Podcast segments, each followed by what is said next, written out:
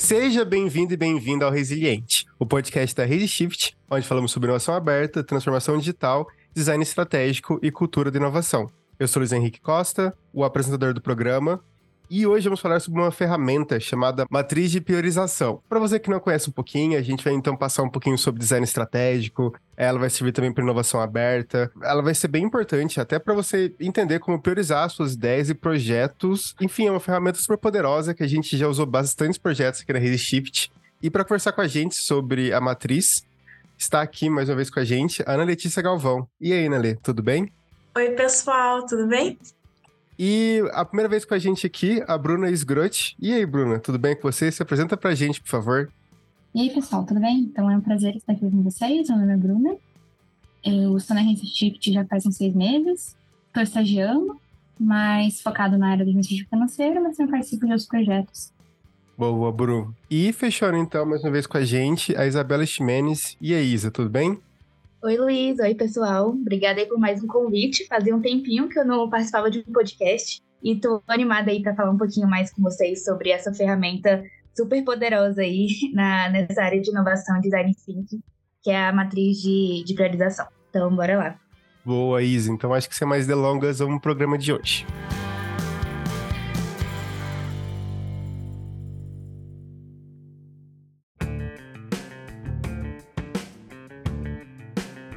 Bom, para começar um pouquinho, eu falei que é uma ferramenta super poderosa. A Isa lembrou disso também. Então, acho que a gente pode começar falando o que, é a matriz de priorização. Você consegue falar para a gente, Bruno? Com certeza.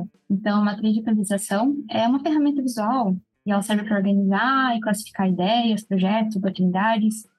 E ela é baseada em critérios pré-determinados. Então, dando alguns exemplos, né? O mais como é urgência e importância, mas a gente também pode trabalhar com impacto e esforço, gravidade e urgência. A ideia realmente é trabalhar a priorização, então identificar é, que objetivos necessitam de mais atenção, mais recursos, então a gente consegue direcionar aí nossos esforços em alguma área de uma forma muito mais eficiente.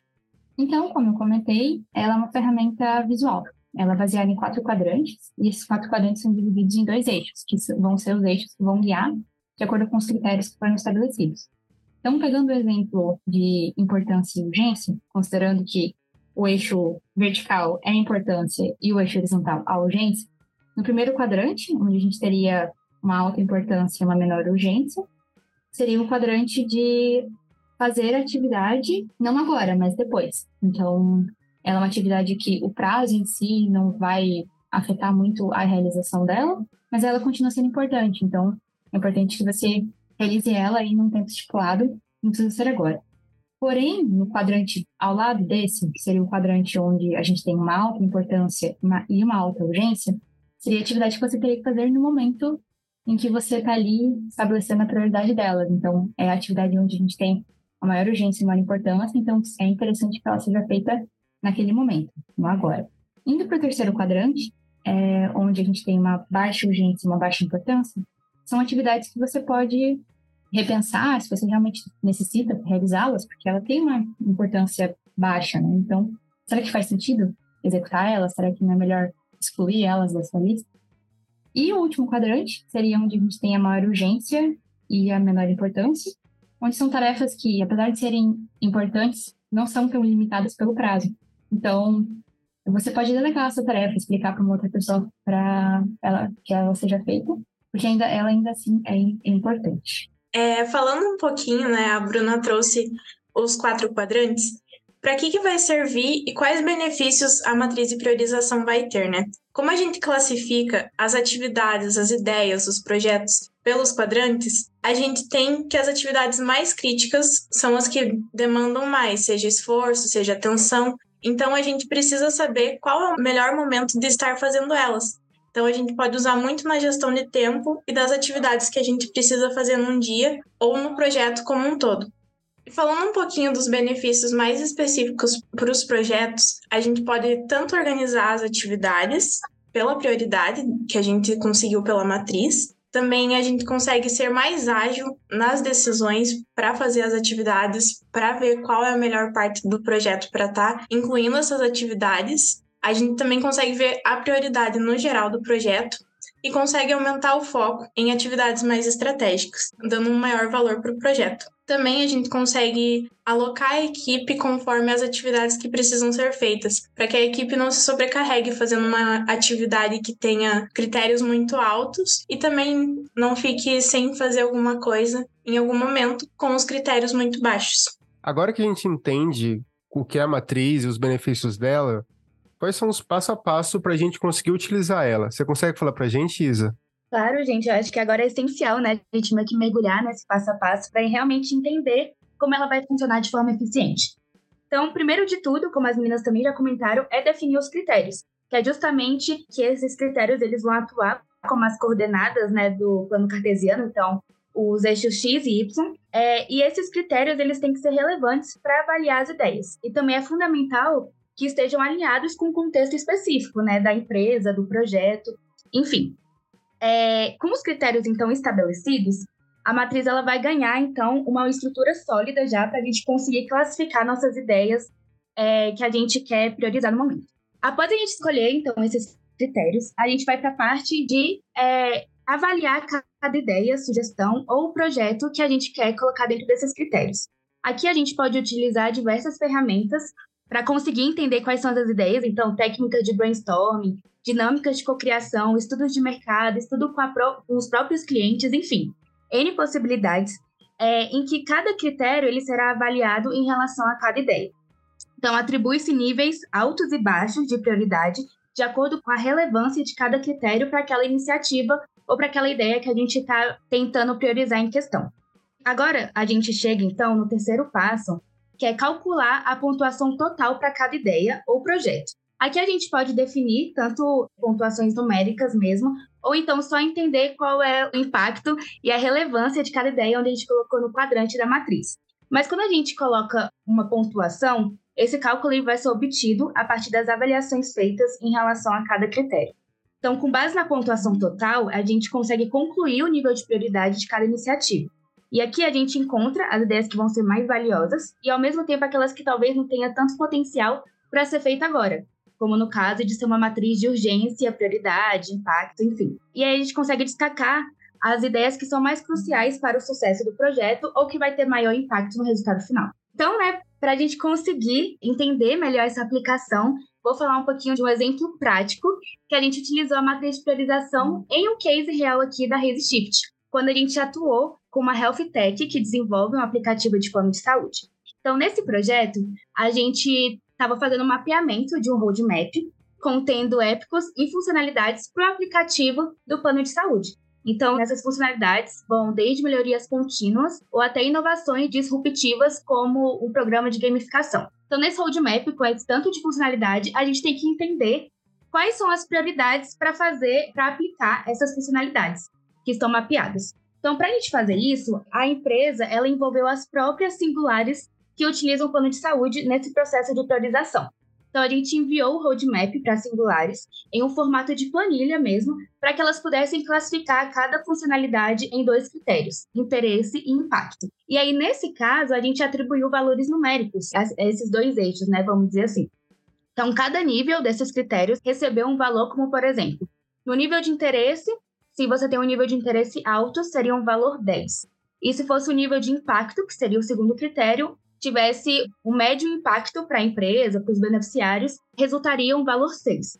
E aí o resultado da priorização, ele é calculado através da multiplicação desses valores, permitindo que a empresa ela obtivesse né, uma pontuação para cada funcionalidade dentro desse roadmap. E aí essa, essa pontuação, pensando numa matriz de priorização, ela permite que a gente identifique claramente quais são as funcionalidades do roadmap que deveriam ser implementadas em curto, médio e longo prazo. Então, nesse caso que eu dei o exemplo, né, é, a gente teria uma pontuação de 60 aí com 10 e 6, e aí, imaginando que a prioridade é média, talvez ela seria implementada só em médio prazo. Então, né, para finalizar o raciocínio, ao utilizar essa ferramenta, a empresa ela consegue alinhar seus esforços de desenvolvimento com as necessidades reais dos usuários e dos beneficiários para entender e identificar quais são as entregas de maior valor para esse público. Nós conseguimos utilizar também a ferramenta dentro de processos internos da empresa. Um exemplo que a gente consegue trazer aqui da Redshift é a aplicação da matriz para correlacionar demandas internas de uma área, como a área do administrativo financeiro. Então, dentro do administrativo financeiro, nós temos dois tipos de demandas: demandas pré-estabelecidas, então demandas financeiras, de fluxo de caixa, de pagamentos, recebimentos, e também demandas que atendem outros projetos internos, com então, outras áreas da empresa que correlacionam e convivem dentro da empresa junto com o administrativo. O problema disso é que demandas que não estão pré-estabelecidas muitas vezes podem ficar para depois ou até podem até ter uma urgência que é maior do que as demandas que estão ali estabelecidas. Então, para resolver essa questão, foi aplicada a matriz para realmente identificar o que, que, eram tarefas que precisariam ser resolvidas naquele momento ou tarefas que poderiam ser resolvidas em outros momentos ou até delegadas para outras áreas da empresa que poderiam auxiliar no cumprimento de todas essas tarefas e garantir que todo o esforço fosse dividido de forma igual e com os prazos das tarefas também respeitados.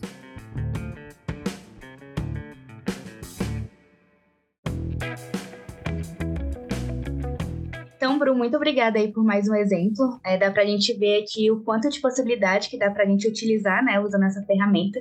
E aí eu acho que só para a gente fechar aí todo o nosso raciocínio, é a gente trazer um pouquinho dessa ferramenta dentro do design thinking, que inclusive é um dos nossos braços aqui na Raise Shift, né, de metodologia que a gente utiliza. Então, vou trazer um pouquinho é, dessa percepção que a gente entende, né, como a matriz pode ser utilizada dentro do design thinking. Essa abordagem, ela é centrada no ser humano que busca solucionar problemas e desenvolver soluções inovadoras através de uma compreensão profunda das necessidades e desejos do usuário, inclusive para a gente entender quais são as entregas de maior valor para esse usuário final. Então, nesse sentido, a matriz de priorização ela se torna uma excelente opção de ferramenta para ser utilizada nesse processo. Então, a gente vai analisar um pouquinho como ela pode ser aplicada dentro das diferentes etapas do design thinking. Para começar, na etapa de descoberta e empatia, que é realmente ali o comecinho, Dentro dessa etapa, o foco está em compreender as necessidades e desejos dos usuários. Então, nesse momento, a matriz de priorização ela pode ser utilizada para selecionar os insights coletados durante esse processo de descoberta e os dados que a gente obtém nesse processo aí de entrevista, de pesquisas, observações, é, a gente consegue organizar dentro de uma matriz onde diferentes critérios são atribuídos para classificar a importância e a relevância dessas necessidades. Inclusive, aqui a gente também pode utilizar, por exemplo, uma pesquisa de momento. Então, ali, uma empresa que a gente destaca alguns eixos que são menos desenvolvidos, a gente pode colocar esses eixos dentro de uma matriz e entender quais são os temas que a empresa quer desenvolver agora e um pouquinho mais adiante ali para o futuro.